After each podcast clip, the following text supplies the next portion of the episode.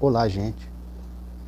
Peço a força, a união de todos para nos sustentar em este vídeo e vamos unir força no culto do Evangelho.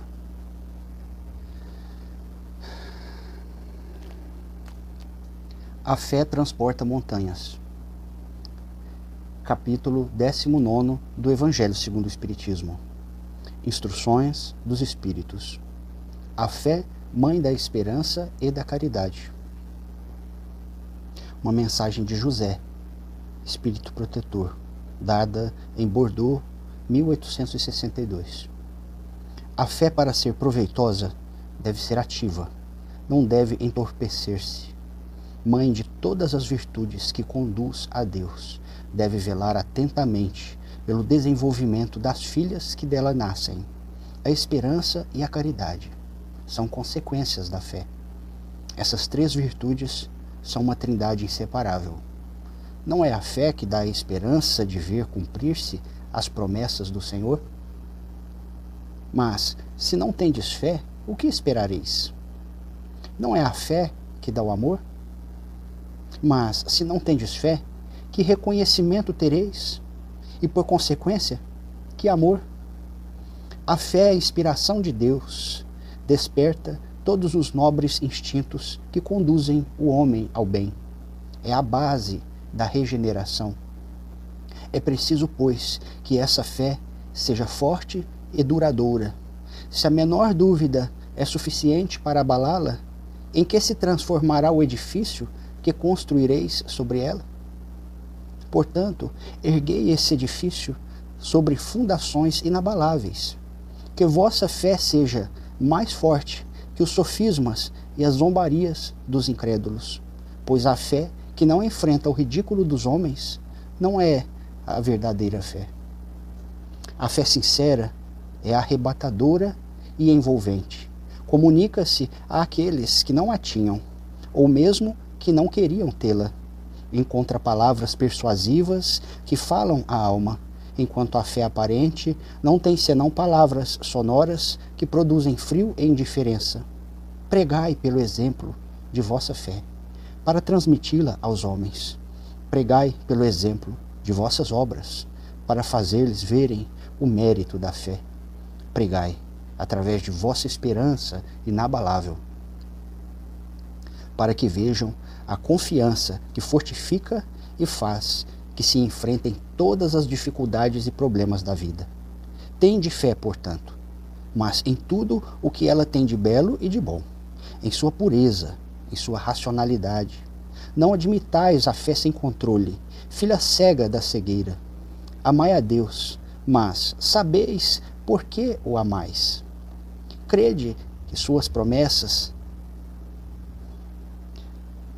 crede em suas promessas, mas sabei por que credes nele. Segui nossos conselhos, mas tende em conta o objetivo que vos mostramos e os meios que vos propiciamos para atingi-lo. Crede e esperai, sem nunca enfraquecer. Os milagres são obras da fé. Que o bom Espírito José possa nos envolver, envolver a todos que estão assistindo a este vídeo.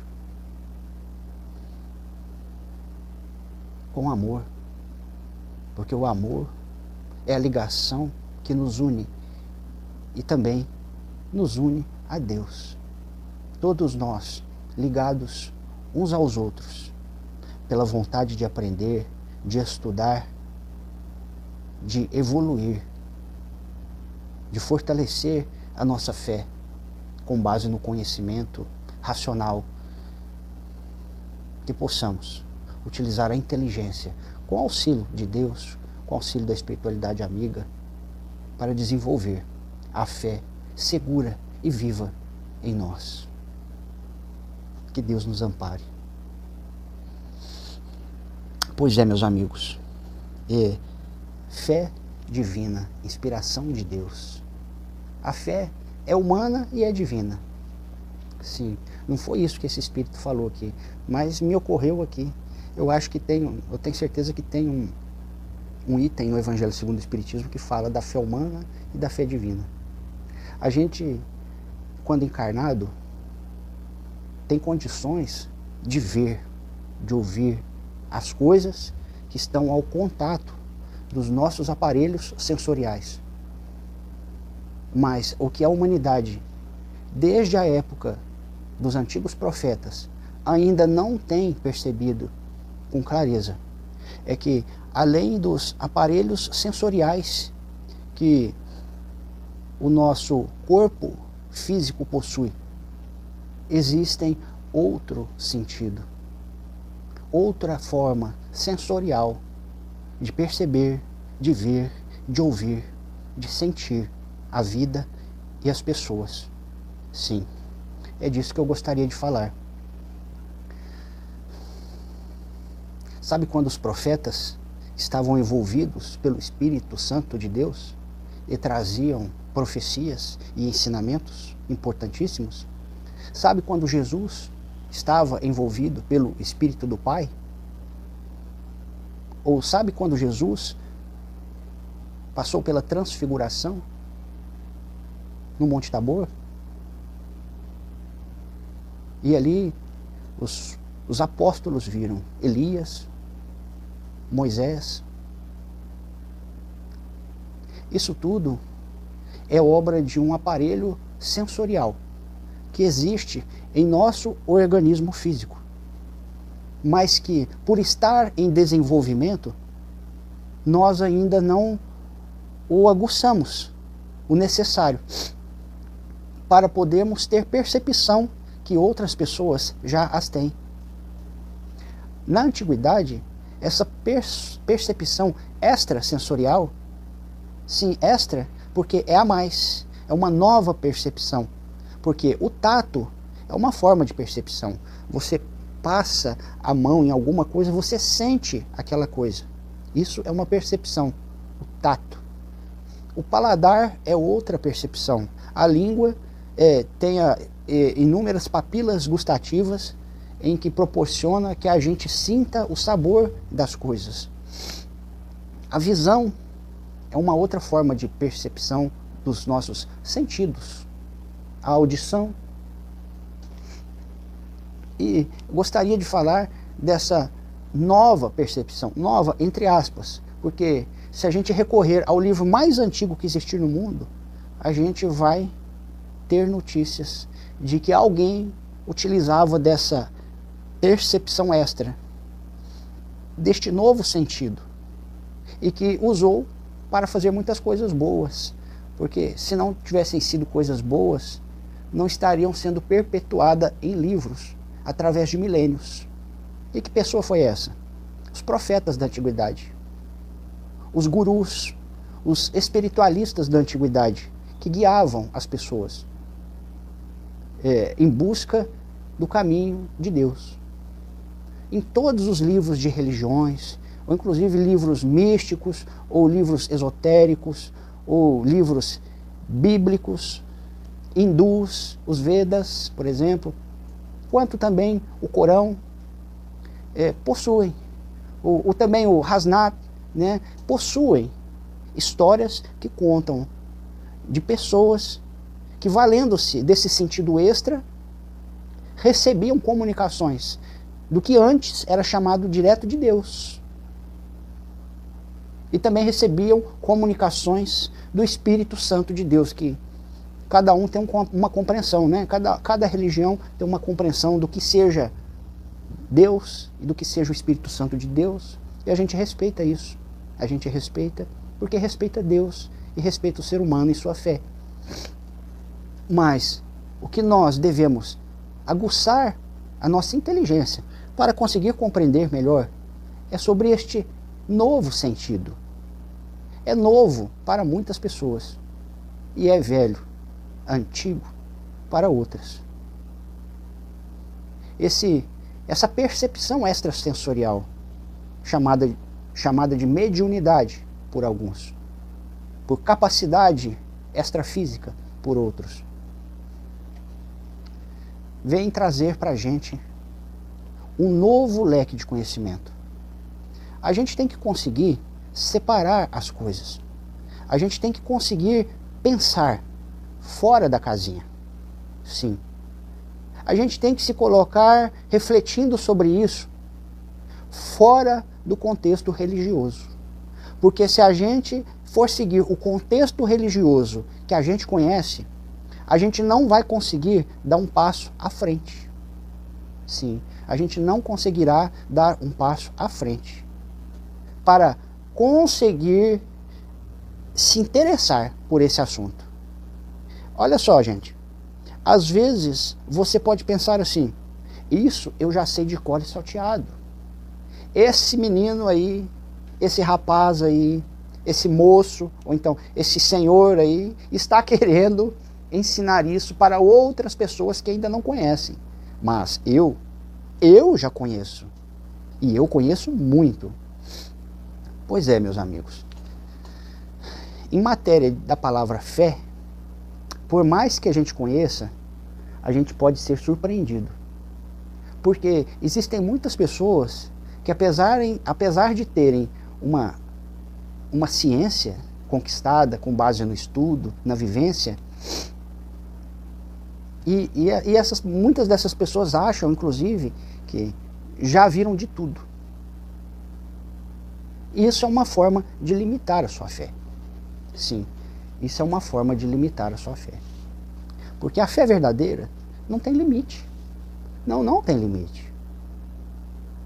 Hoje, hoje é domingo e estava passando um, um, jogo de futebol. Eu não torço para nenhum time, mas tá, é, são dois clubes do estado de São Paulo que eles é, realizam o que é chamado hoje em dia de derby, né? Um clássico. E um dos clubes estava perdendo de 2 a 0. E por fim já fez todas as substituições que precisava e perdeu o seu goleiro. Sim, o seu goleiro foi expulso. Então, não podia colocar um novo goleiro lá, ainda tinha muitos minutos ainda para serem jogados. Tinha aí uma média de cinco minutos para serem jogados. Então, uma pessoa ali da linha do time foi pro gol. Aí o que, é que o outro time pensou? Nós já estamos ganhando de dois. Nesses cinco minutos, vamos atacar que a gente vai fazer mais um, que é só chutar pro gol. O cara não é goleiro. Com toda razão pensaram assim, né? Mas não há de ver que o outro time, estando com um a menos, com dois a menos na linha. Sim, porque perdeu um é, com dois, é, acho que um a menos, vai, não vou aumentar muito. Sempre quem conta um ponto quer aumentar alguma coisa, né? Quem conta um ponto quer aumentar um ponto. então esse time é o Corinthians. O Corinthians estava com, tava com, tinha perdido o goleiro Cássio. O Cássio foi expulso, então um jogador da, da linha entrou e então o time ficou com um goleiro frajuto, né? Porque é um jogador de linha que não é especialista em gol, em, go, em ser goleiro. E ficou com um jogador a menos ali no campo, né? Para bater a bola e se defender.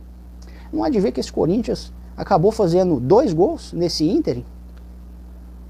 Sim, em cinco minutos da partida. Essa partida foi de, muito demorada por causa de faltas e as pessoas ali que estavam sendo socorridas no campo. Então, descontando o tempo que, que essas pessoas levaram para ficar ali em campo recebendo socorro, foi acrescentado aí mais quatro ou cinco minutos, seis minutos. Então, mas deu a média que o juiz se propôs a colocar em tempo de jogo a mais, né? É o, a prorrogação. O juiz queria que a prorrogação tivesse cinco minutos jogados. Como em cinco minutos um time que estava só perdendo, só perdendo, só perdendo, conseguiu fazer dois gols e empatar, mesmo sem ter goleiro e estar com um a menos na linha. Eu achei isso um, um, uma obra, uma obra humana que serve muito bem de exemplo para agora. E caiu agora a ideia de falar sobre isso. Porque a gente observa que os seres humanos, os homens que jogaram ali naquele time, que conseguiu empatar, tiveram fibra, tiveram força de vontade, determinação.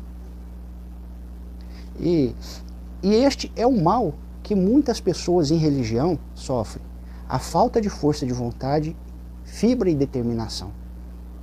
Pelo seguinte, acham que tudo o que tinha que acontecer no, na vida deles já aconteceu. Quando na verdade o infinito ainda está por vir, porque somos seres eternos. E mesmo estudando, sabendo que estamos no final dos tempos, que é aquele tempo previsto na Bíblia de separação do joio e do trigo, tempo apocalíptico, não estavam esperando que aconteceriam coisas novas. Então, até para você, meu irmão, minha irmã, que se acha possuidora de um grande conhecimento, eu te parabenizo por isso e eu te convido a observar os acontecimentos de hoje com mais fé. Sim. Porque se você já conhece de tudo, você deve saber de todas as profecias bíblicas, por exemplo. A gente vive num país que quase a totalidade das pessoas é evangélica. Sim, quando eu falo evangélica, gente, nós somos evangélicos porque seguimos os ensinamentos contidos no Evangelho de Jesus Cristo, independente da sua religião. Você é católico, mas você é evangélico, porque a base do catolicismo é o Evangelho de Jesus. Entende? Você é espírita, mas é espírita evangélico. Você é um bandista, mas é um bandista duplamente evangélico. Já ouviu falar de um bandista duplamente evangélico? Sim, porque um bandista é, tem, a, é, tem a religião católica e também tem na Umbanda a religião espírita. Todas as duas religiões são evangélicas. Então, os nossos, os nossos irmãos da Umbanda são mais evangélicos do que outras religiões evangélicas. São, sim, com toda certeza. É, olha só, presta atenção. Você acabou de perceber que eu trouxe uma informação numa forma de descontração, com um sorriso, com um tom de voz que você consegue me aceitar dessa maneira. E eu falei uma coisa para você pensar bem. Eu falei para você, acabei de falar, que os nossos irmãos é, da Umbanda são duplamente evangélicos. E nós, e, e nós outros que não participamos da Umbanda como religião, somos evangélicos só uma vez e eles são duas. Isso não é uma brincadeira. Isso é para se considerar grandemente. Sim, porque a Umbanda é, é uma religião que se caracteriza por, por culturas afrodescendentes, por cultura católica e cultura espírita.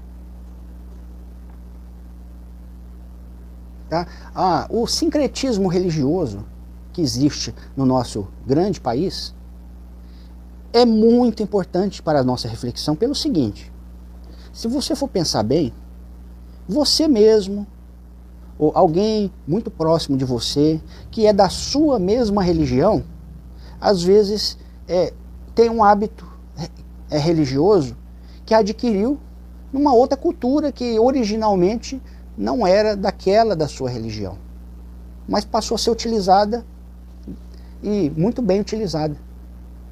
Pensa bem aí, em algum hábito religioso que você vê na sua religião, mas que foi desenvolvido aqui no Brasil, que em outro país não tem desse jeito.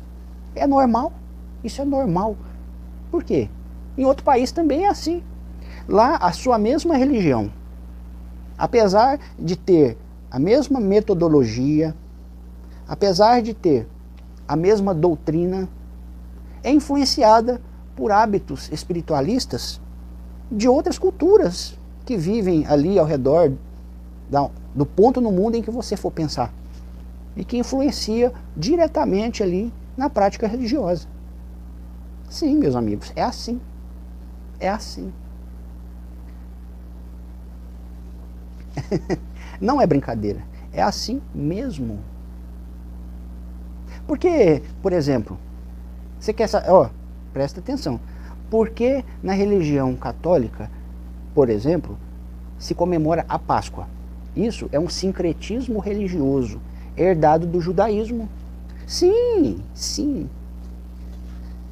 As pessoas que seguem a Bíblia chamada Torá, ou Tanakh, são judeus.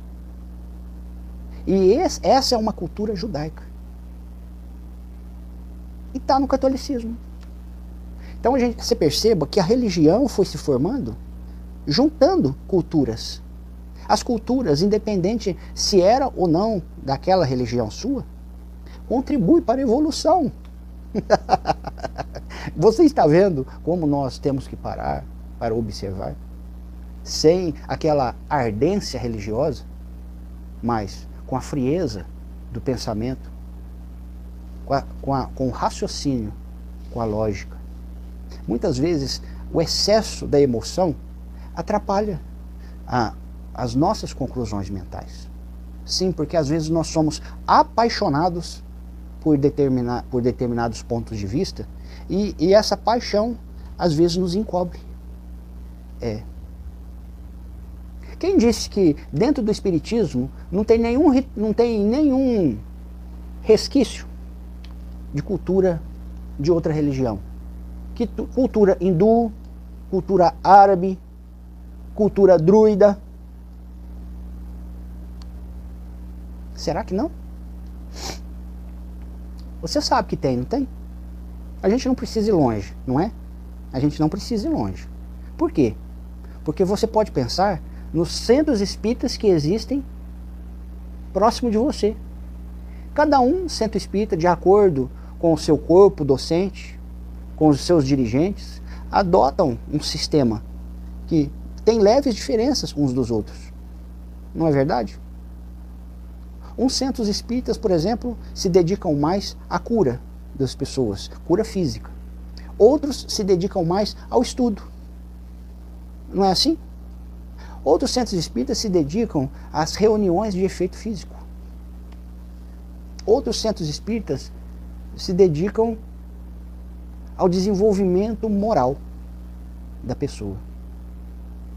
A gente percebe que existe um leque muito grande de variedades, que isso só contribui para o enriquecimento cultural do ser humano que está inserido nas religiões.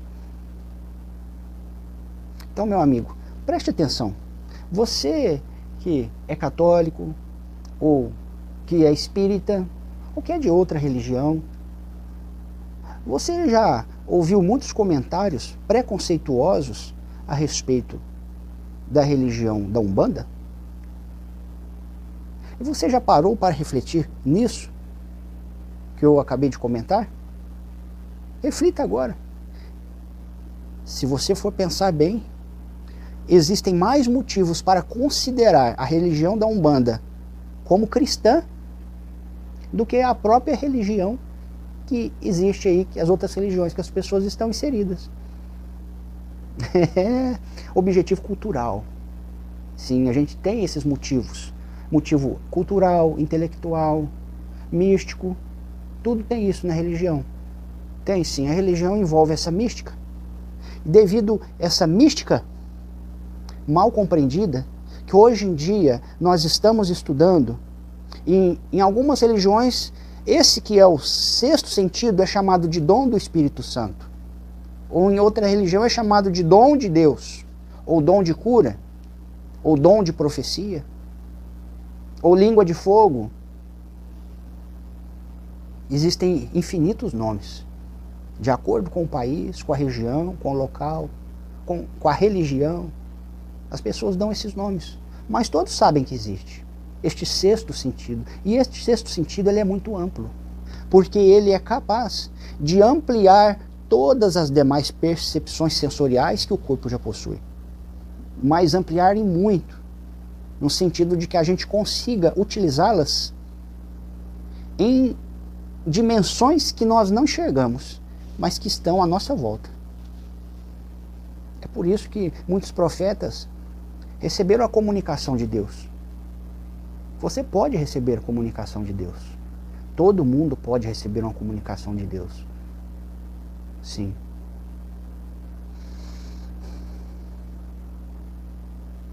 Não pense, meu amigo, não pense que você tem que andar de acordo com as leis da sua religião, porque senão você não vai receber uma comunicação de Deus, uma inspiração de Deus, porque vai. Vai. E você também, meu amigo, minha amiga, que é da religião espírita, que quando a gente fala de comunicação de Deus, você torce o seu nariz, porque você não acredita que Deus comunica, mas que sim os espíritos evoluídos que comunicam por Ele. Pode rever os seus artigos de fé.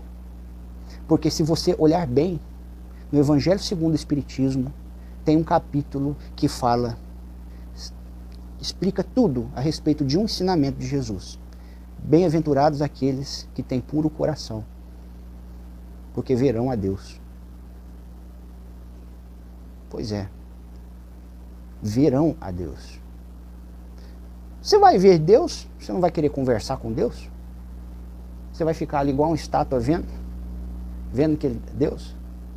Vai se ajoelhar e fazer assim para Deus? Você não quer trocar uma ideia com Deus? Troca essa ideia com Deus, meu. Você é capaz disso, você pode isso. Mas se esforce para purificar o seu coração, para não julgar ninguém, para não achar que a pessoa é homossexual não pode entrar na sua igreja. Para não achar que o homossexual é doente, que o homossexual é errado. Isso é um paradigma apenas religioso, porque cientificamente todas as crianças aprendem que é normal. É normal. Por que, que isso ainda existe na religião? Por que, que a cultura religiosa ainda quer manter essa estrutura de pensamento tão antiga? E não aceita as palavras de Jesus? Sim, porque perguntaram Jesus sobre o homossexualismo. Jesus falou: sempre existiram. Ele é normal, isso é normal, eles sempre existiram. Falou. Só que a gente lê a Bíblia, está lá escrito, e a gente não sente desse jeito, porque a gente é induzido a pensar dentro da casinha da religião e não com a inteligência. A religião, gente, é maravilhosa.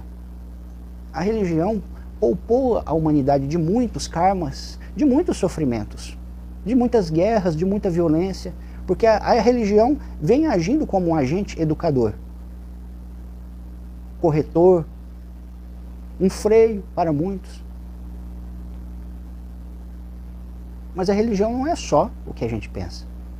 Mesmo aqueles que se colocam naquele patamar de conhecimento.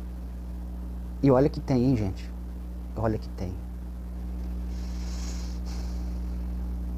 Sabe, meus amigos, você que tem esse conhecimento, se você começar dirigir os pontos de vista com mais amor, com mais fraternidade, você vai conseguir que a sua energia interior seja mais agradável para aquelas pessoas que não aceitam esse ponto de vista.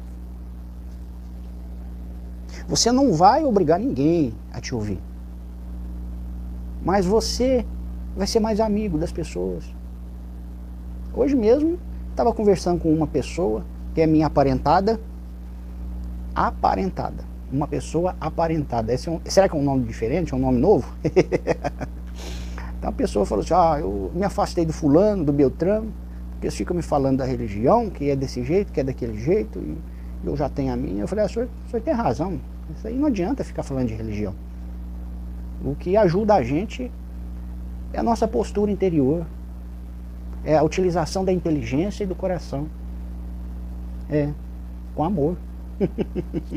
Usar a inteligência com amor. Na minha opinião, essa é a maior maneira de praticar a fé. Usar a sua inteligência, mas com amor. Sim. De que adianta você ir numa casa religiosa que todos aceitam o que você fala porque todos têm a mesma fé que a sua? Mas que quando você chega em casa, sua própria família não tem os seus mesmos pontos de vista, não é adepta da sua religião. Se você não souber conviver harmonicamente com as pessoas ao seu redor, de que adianta ir na casa religiosa e, e realizar os seus artigos de fé?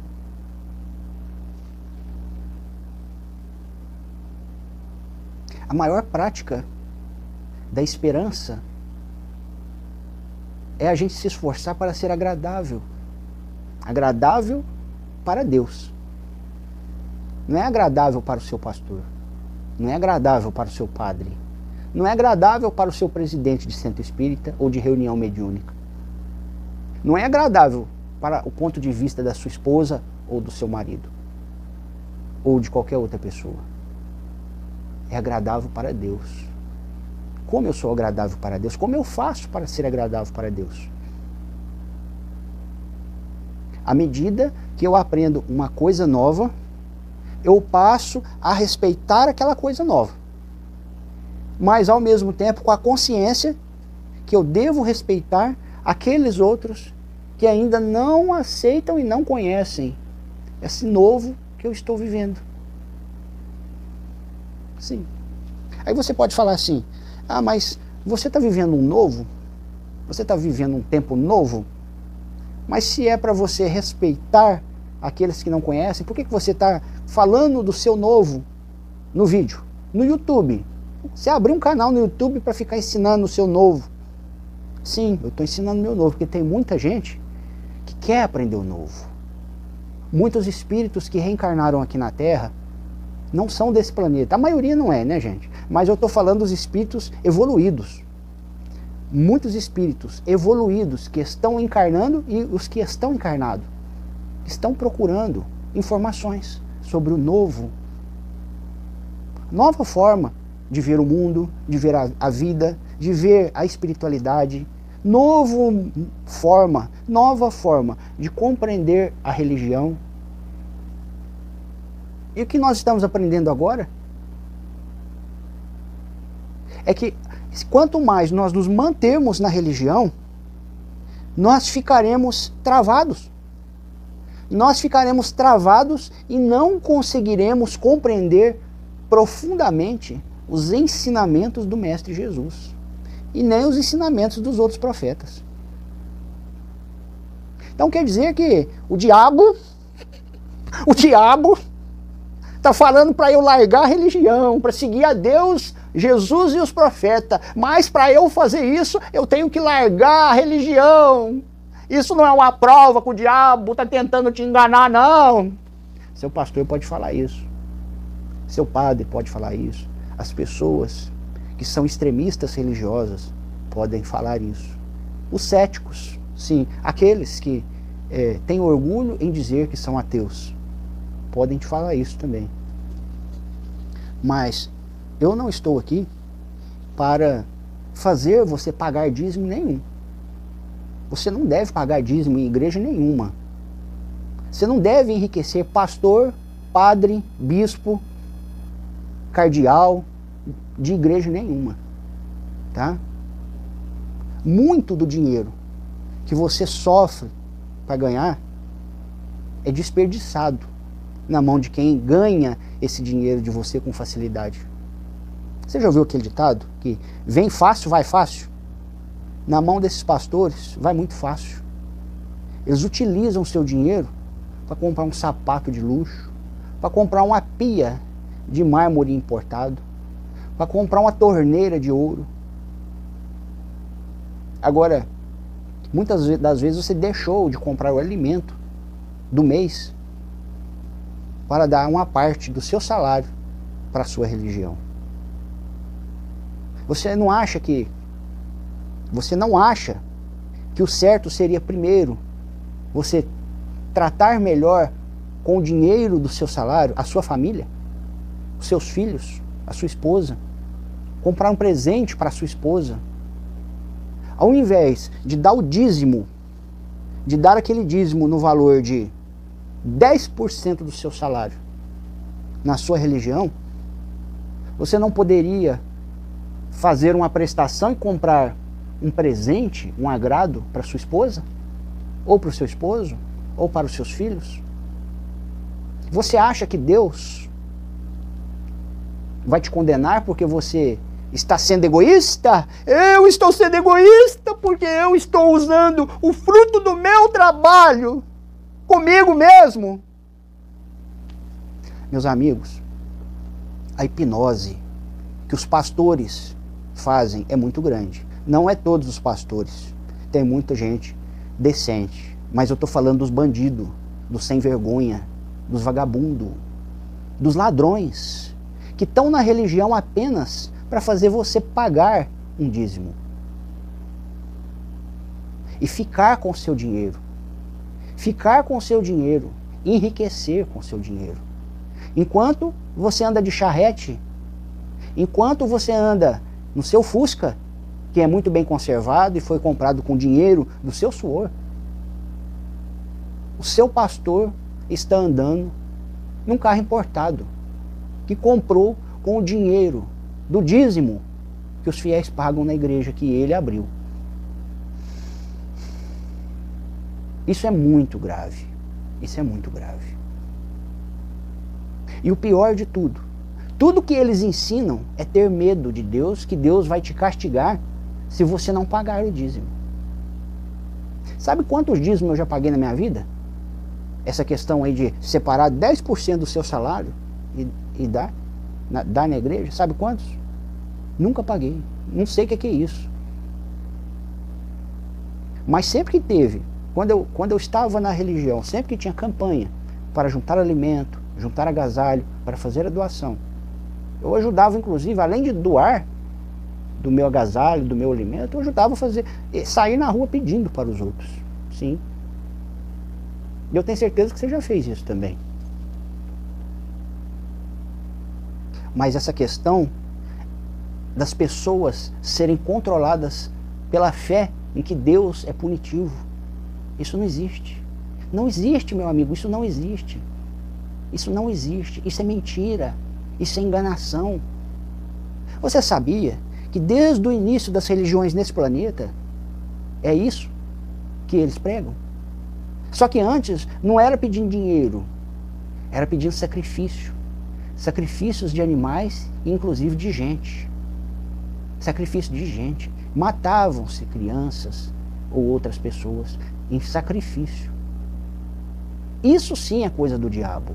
O diabo, o espírito que, os espíritos ruins que representam esse nome, sempre influenciaram, porque eles utilizam dos fluidos vitais que existem no corpo humano da pessoa, que assim que ele é sacrificado, eles vão lá sugar as energias vitais, as energias animalizadas, para que eles vivam como se estivessem encarnados aqui na Terra e possam curtir os prazeres que eles são viciados, os prazeres do sexo ou do uso da droga e de outros entorpecentes. Sim, os espíritos que representam o diabo faz isso e faz mais. Eles cansam de falar que o diabo é mentiroso, não cansa? É, mas é tão mentiroso que faz se passar por pastor faz se passar por padre. Então, muitas das vezes, meus irmãos, por mais que certos espíritos, que certas pessoas que estão reencarnadas se esforçam para estar ali naquela pastoral, é, aprender, se formar em pastor, ou, se, ou num seminário, se formar para padre, ou num centro espírita, estudar, aprender as coisas e se tornar um dirigente espírita. Tem muito dirigente espírita, meus amigos, a maioria. A, a maioria não é apenas dirigente que cuida das finanças do centro espírita, mas cada reunião mediúnica tem um grupo de dirigentes. Muitas das vezes isso também pode subir a cabeça das pessoas. Eu sou dirigente, eu tenho uma tarefa importante perante a espiritualidade e bota importante nisso. Só que é tão importante que às vezes a pessoa não tem capacidade se comportar com humildade perante esse trabalho. E esse, esse orgulho e essa vaidade que às vezes sobe a cabeça de alguns entorpece a fé. Eu sou pastor dessa igreja. Eu sou padre desta paróquia. Eu sou o dirigente desse centro espírita. Eu sou o presidente deste terreiro de Umbanda ou de candomblé. Não importa a religião. Eu não estou focando em uma pessoa, estou falando para vocês os males que mais acontecem. Não precisa você doar dinheiro, meu irmão. Não precisa. Você quer saber se a sua igreja é de Deus? Para de doar o dinheiro. Todos os fiéis, para de doar o dinheiro. Se a igreja se manter, mantiver aberta, é porque é de Deus de verdade. É, mas não é só parar de doar o dinheiro um mês, não. Para de doar o dinheiro 10 anos seguido. E para, eu quero ver todo mundo parando de dar dinheiro para a igreja. Sabe o que, que vai acontecer? Aqueles que estiverem movidos pela fé verdadeira, vão continuar dirigindo as suas igrejas e os seus centros. Vão continuar ensinando coisas boas para o povo. E passado 10 anos, sem dinheiro nenhum aquela igreja, vai se manter de pé com as portas abertas. Pode passar por necessidades, mas toda semana vai ter um culto. E vai ter os trabalhos. Opa, vai ter os trabalhos. Que trabalho é esse? A um casamento é 500 reais. Em outra igreja, um casamento é mil reais. A um salário mínimo, 1.400 reais. Um batismo é tantos reais. Você acha que Deus cobra para abençoar as pessoas? Preste atenção, meu amigo. Isso é o clique. É o clique da inteligência que tem que passar a funcionar em você. Deus não cobra para te abençoar. A gente paga, muitas das vezes a gente paga pelos ritos da igreja, porque a gente quer se aparecer perante a sociedade. A gente quer mostrar, quer um casamento filmado na igreja toda enfeitada, quer fotos. Mas até onde a sua capacidade de separar o que é apenas um ritual meramente material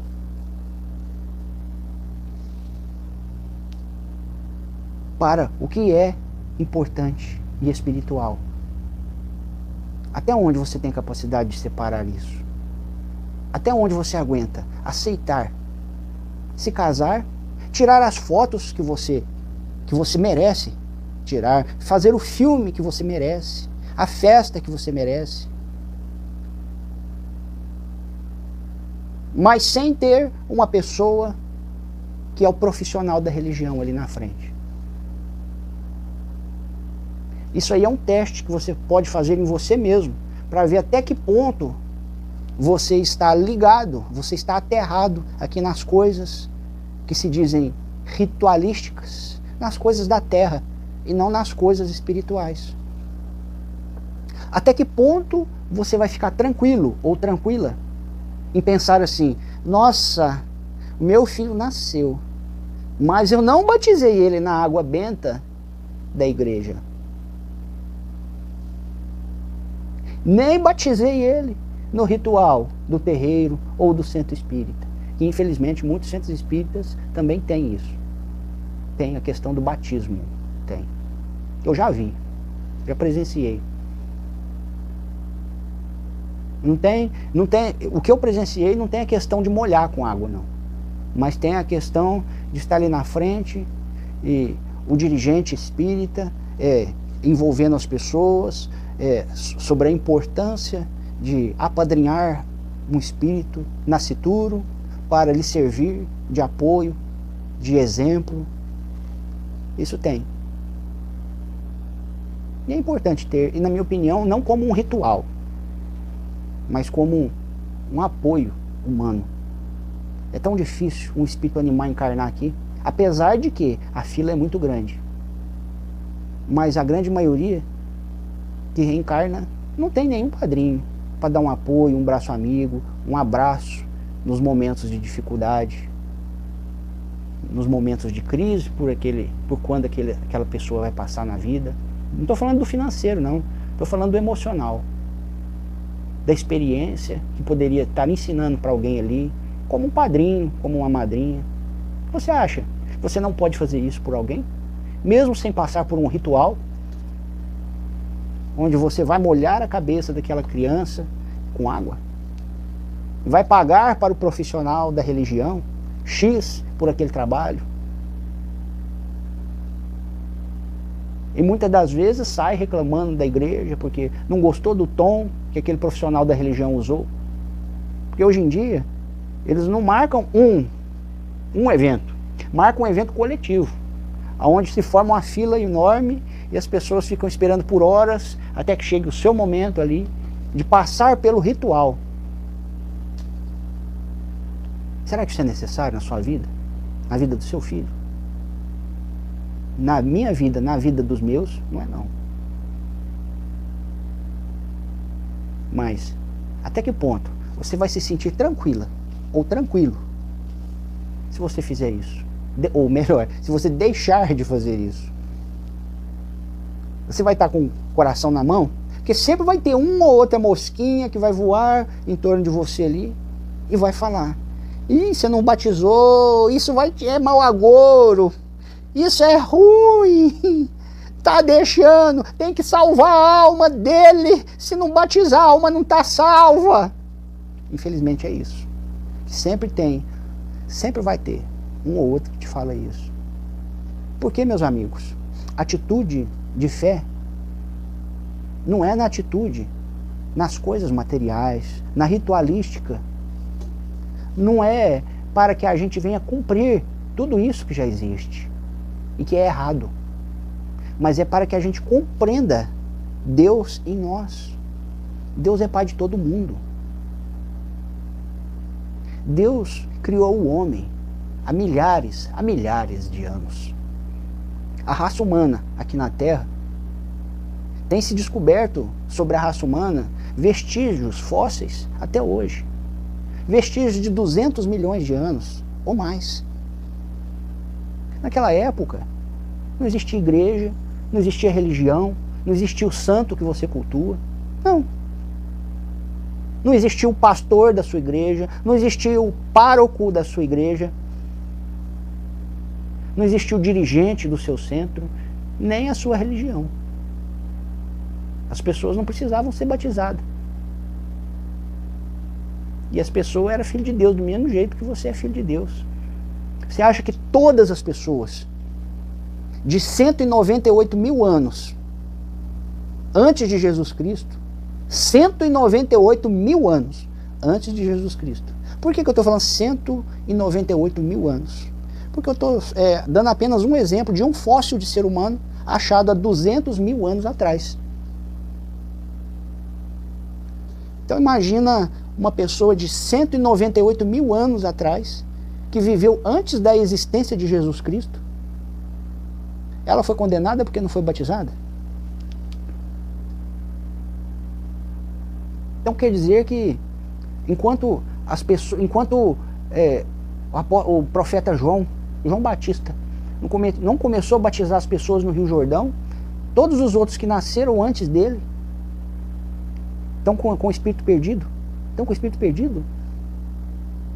Porque não foi salvo, porque não foi batizado. Não é bem do jeito que a teologia te ensina, não. Que a teologia é igual é igual direito. Acha caminho para tudo e resposta para tudo. Você tem que pensar fora da caixinha. Você tem que pensar fora do direito penal e fora da teologia que você está acostumado. Porque todos são filhos de Deus.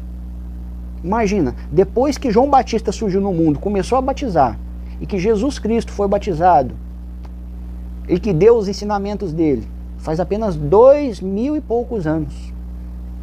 Agora você sabe o que é 198 mil anos de existência de ser humano na Terra, sem ser batizado, sem estar na religião, sem seguir nada do que você acha que é certo para se salvar. E foi tudo para o céu, meu. Porque é tudo filho de Deus. É tudo filho de Deus. Você não acha que tem que rever um pouco os seus conceitos? Pois é. Agora, eu gostaria de dirigir as palavras nesse momento para os irmãos que já acreditam na reencarnação, né? Os umbandistas, ou os espiritistas, os esoteristas, ou os universalistas, ou os sem religião, mas que já entendem sobre a reencarnação. Quero dirigir essas palavras para eles. E, se, e, vocês também que nos acompanharam, se estiver gostando, por favor, continue, que é um grande motivo de felicidade para mim estar tá aqui compartilhando o meu coração com vocês. Até hoje, meus amigos, viveu-se um espiritismo superficial. Sim, um espiritismo superficial. Poucos na época de Allan Kardec, poucos no Brasil viveram um espiritismo com humildade, com caridade verdadeira, com senso de evangelismo que o verdadeiro seguidor de Jesus deveria ter. Com a renovação interior. Eu conheço muito espírita, mas é triste. O que, que adianta você ser portador de um conhecimento fantástico a respeito da imortalidade da alma, a respeito de você ser um, um ser imortal e eterno, e que você pode conversar com seus entes queridos que já partiram deste plano para outro plano extrafísico. Se você se mantém apático, muitas vezes tristonho, a alegria acompanha o pensamento daquele que recebeu uma boa notícia. Se você viveu a boa nova do reino de Deus, trazida pelo Consolador prometido por Jesus até hoje, mas de maneira apática, é como se não tivesse vivido. É como se não tivesse valorizado, porque não se alegrou, não se iluminou interiormente. É aí que mora a fé. A fé é para trazer luz, amor, alegria para o portador de um novo conhecimento. E se você observar bem o que os livros do Evangelho de Jesus trazem, eles anunciaram que Jesus voltaria. Só que muitas pessoas, mesmo no seio do Espiritismo, mesmo sabendo que estão vivendo um período que foi chamado na Bíblia de período apocalíptico, um período em que muitas coisas novas aconteceriam.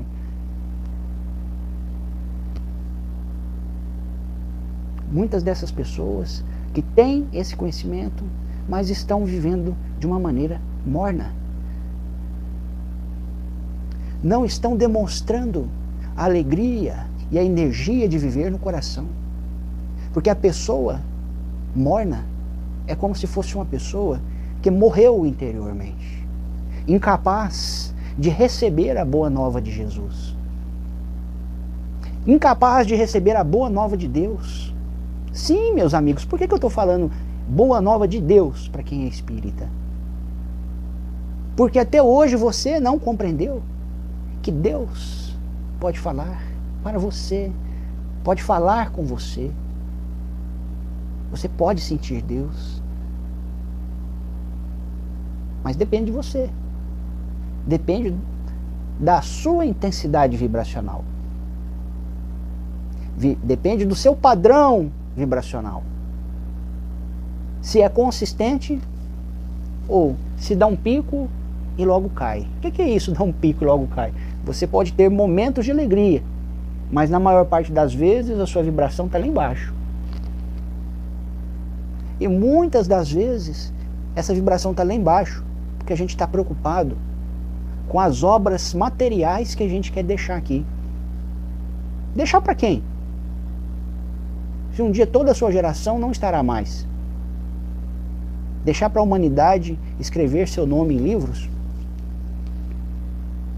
Pode ser. Toda a humanidade escreveu o nome de Platão em livros. Toda a humanidade evoca a memória imortal de Platão, de Sócrates, de Aristóteles, desses filósofos da antiguidade grega, porque eles deixaram marcados ensinamentos espiritualistas. Eles viveram a espiritualidade. Eles não deixaram apenas ensinamentos matemáticos ou filosóficos. Eles viveram. Eles viveram a espiritualidade. Eles viveram a fé deles. Se tornaram imortais na consciência da sociedade humana. E esses não foram batizados por nenhum pastor, por nenhum padre, por nenhum dirigente espírita. Quando eles viveram, não existia Jesus, nem existia Akenaton, nem existia João Batista. Akenaton é um desses espíritos que vem renovar a humanidade. Vocês têm que pesquisar sobre a vida de Akenaton. Vocês vão encontrar muitas obras sobre a vida de Akhenaton. Vocês vão encontrar vestígios fósseis do corpo de Akhenaton e dos filhos de Akhenaton,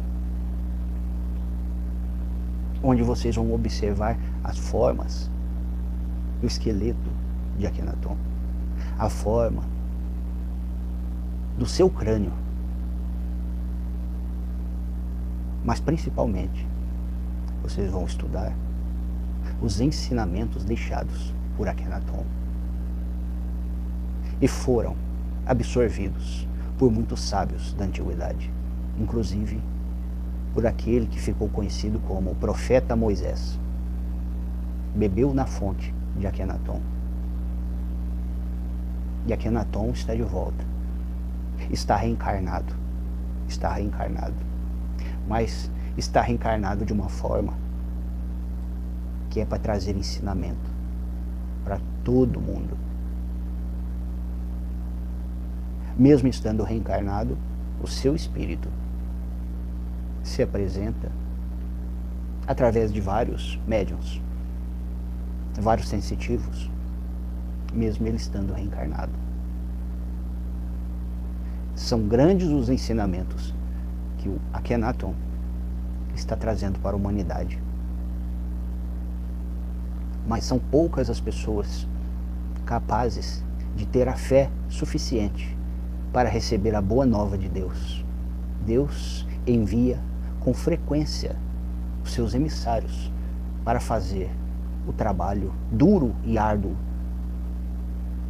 de educação dos espíritos atrasados que vivem neste planeta. E Akhenaton é um desses seus emissários que está neste planeta há várias gerações. Várias gerações várias, várias, várias gerações. Ele é um protótipo do super-homem.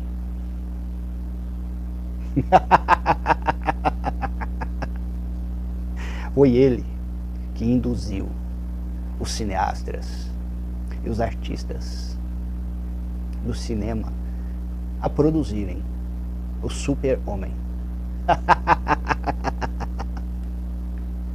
é a equipe dele é a equipe dele. Ele vem tentando atingir a inteligência de vocês, pobres espíritos, inocentes e atrasados, presos num planeta de provas e expiações e que se comportam como cegos e surdos, como minhocas sem cérebro, vivendo num período de transição planetária. O trabalho duro de Akhenaton. O trabalho duro.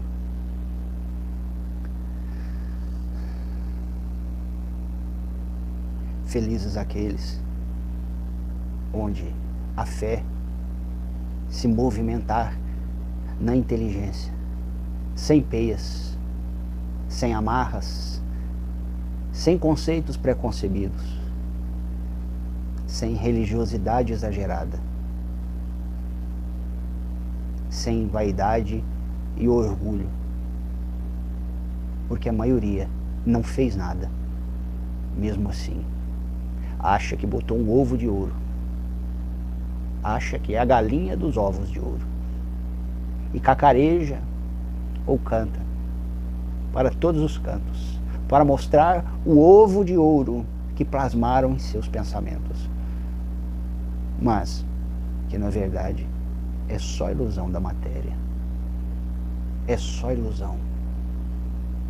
Porque falta, e como falta, a atitude de um verdadeiro cristão, uma atitude de quem respeita a Deus, de quem está pronto para ver Deus agindo em sua vida, mas não à custa de um pagamento de 10% do seu salário, mas à custa do seu aprendizado, da sua automodificação, da sua transformação interior.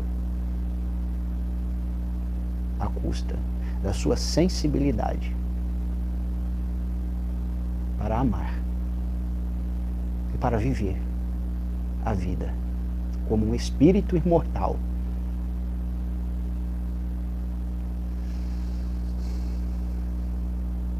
Que Deus e nosso Mestre Jesus possa abençoá-los, iluminá-los, guiá-los, porque nós, Exu da meia-noite, os guardamos.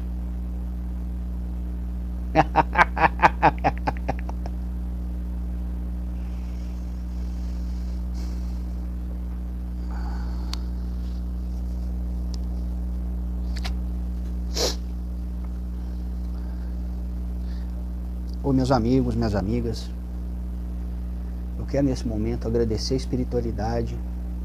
Eu quero agradecer a espiritualidade, porque a gente sente que teve um espírito que usou a gente, sabe? Na hora que falou o nome, eu pensei em não falar o nome. Mas aí vem de novo na mente para falar o nome. Aí eu falei esse nome, sabe? Eu não sei. Eu eu não consigo ver o espírito.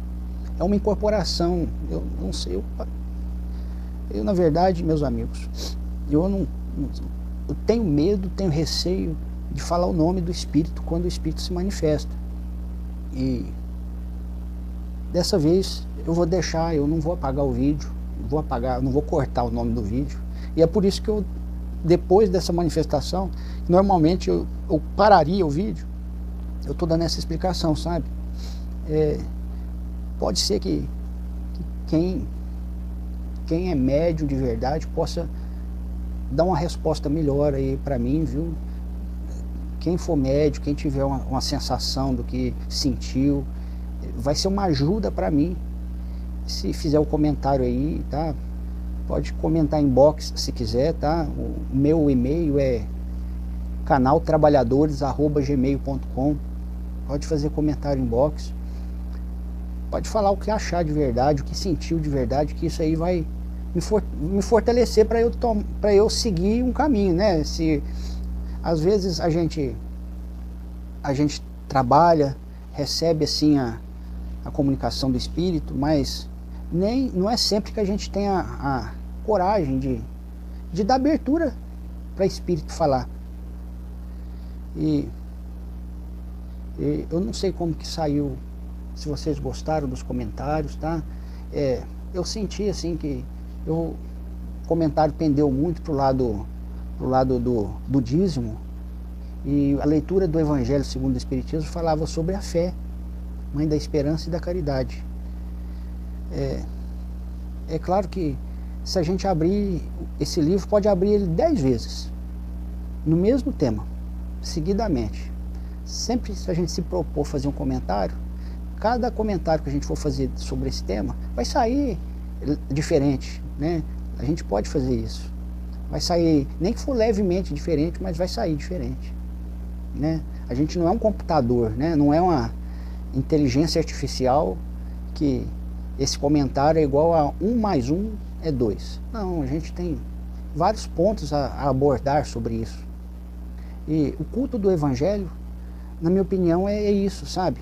A gente pegar um livro que fala sobre uma verdade, sobre uma informação nova, pegar a própria Bíblia, ler aquela, fazer o culto, né? O que, é o culto? É fazer o comentário com quem está junto com você ou com você mesmo. Se você estiver sozinho, faça em voz alta. Comente sobre aquilo que você leu e entendeu naquele momento. Peça o amparo de Deus, o amparo espiritual. E a gente vai perceber que toda vez que a gente fizer isso, a gente vai conseguir compreender algo a mais. Se a gente tirar para esgotar o assunto uma frase apenas de tudo que a gente leu, dá para escrever, escrever um, um trabalho acadêmico. A gente pode, qualquer um pode fazer isso. Começar a pesquisar no dicionário o significado de cada palavra e depois juntar aquilo tudo num texto só comparar esse texto com aquela frase ou com aquele trecho que utilizou para o estudo. Comparar a tradução que uma pessoa fez desse texto com a tradução que outra pessoa fez desse texto. Eu mesmo, a hora de falar, de ler esse texto, eu mudei a tradução por minha conta. Tá? No momento que eu li vicissitude, eu falei dificuldades ou qualquer outro problema. E se a gente for pesquisar a respeito disso, se a gente for pesquisar em outros livros que a gente antes considerava que não era bom, a gente vai aprender mais. Entendeu? Não é só nos mesmos livros que a gente pesquisa. Porque se a gente for realmente humilde, a gente vai considerar os outros seres humanos que já pesquisaram, que já se debruçaram sobre esse mesmo assunto. E nós vamos, pelo menos, estudar o que eles estudaram e escreveram. Isso é humildade. Se a gente se comportar com humildade e passar a, a compreender que os outros seres humanos também estudaram sobre isso, a gente vai ver que não é bem do jeito que ensinaram para gente nas religiões. Não é assim, não é bem assim. A gente não vai abusar da sua religião, nem da minha religião, nem do seu pastor, ou do seu padre, ou do seu dirigente. A gente simplesmente vai usar a nossa inteligência, que é um atributo que Deus deu. Todo mundo tem a inteligência para ser utilizada. E como eu posso usar a inteligência se eu aceitar que apenas um professor me ensine o beabá? E depois que eu aprender o beabá, eu não vou querer aprender se tem outras palavras além do beabá? E como se fala o beabá em outras línguas? E os pontos de vista que a cultura que eu estou acostumado acatam Será que as outras culturas, e são diversas essas culturas no mundo todo, acatam também? Como eles pensam? Qual é o país mais feliz ou mais triste? Qual o país mais violento? Qual o país mais pacífico? Aquele país mais pacífico tem a mesma religião, a maioria dos cidadãos tem a mesma religião que a minha? Ah, não, mas como eles são todos pacíficos assim? Isso é uma bênção para eles, porque Jesus falou: bem-aventurados os pacíficos. Bem-aventurados os pacíficos. Então, se um país inteiro é de outra religião e lá não tem assassinato, lá não tem roubo, não tem estupro, não tem crime hediondo, quer dizer que é um país mais pacífico. E não tem nada a ver com a religião que eu tenho aqui. Será que eu tenho que aprender com eles, a religião deles? Será que tem algo mais na cultura deles que eu devo saber? Entende, gente? O quanto a gente tem para aprender e o quanto a gente tem que alargar os nossos horizontes para conseguir abraçar novas verdades? Eu espero que isso possa servir de conforto para todos e de incentivo também. Inclusive para os nossos irmãos espiritistas e ubandistas, existem livros no universalismo que falam a história da reencarnação anterior de Allan Kardec e confirmam, inclusive tem um livro que confirma o que foi falado na obra de Allan Kardec, que ele voltaria e que ele seria um grande missionário que teria um grande trabalho para realizar. Sim, na obra de Allan Kardec tem isso. Só que ninguém ainda percebeu que esse Allan Kardec já tinha sido antes Akhenaton e agora está reencarnado novamente, atualmente. E é um espírito iluminado. É um iluminado. Então, no livro do universalismo, você vai encontrar história. É como se fosse uma profecia com riqueza de detalhe sobre tudo que Allan Kardec passaria nessa nova reencarnação dele. Só que esse livro não fala que ele seria Allan Kardec. Fala que seria o missionário que Allan Kardec anunciou que viria. Se você conseguir ligar esses dois ensinamentos, deixados na Revista Espírita de fevereiro de 1868, você pode achar isso na internet, os Messias do Espiritismo. Assim como você pode também ver essas mens outras mensagens, inclusive dadas pelo Espírito de Verdade, afirmando que Allan Kardec teria de voltar no livro Obras Póstumas. Só que as trevas sempre trabalharam para confundir através da mentira, utilizando as paixões humanas para que os que deveriam ser os profetas de Deus deixassem que eles mentissem pelas suas bocas, incentivando, regando a vaidade e o egoísmo que infelizmente ainda existe em grande parte das pessoas.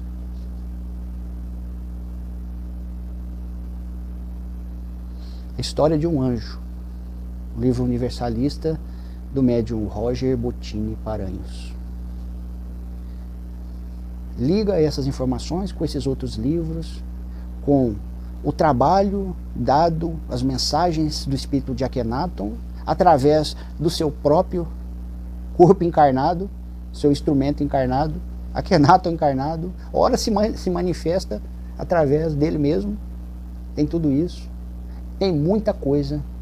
E se a gente aprender isso, a gente vai ver com clareza que a maioria das manifestações que sempre ocorreram entre os médios é do espírito deles mesmos utilizando outras roupagens que podem auxiliar. Ou então espíritos de outros planetas se utilizando de roupagem para auxiliar.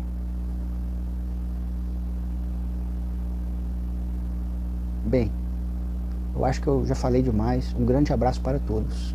Fiquem com Deus.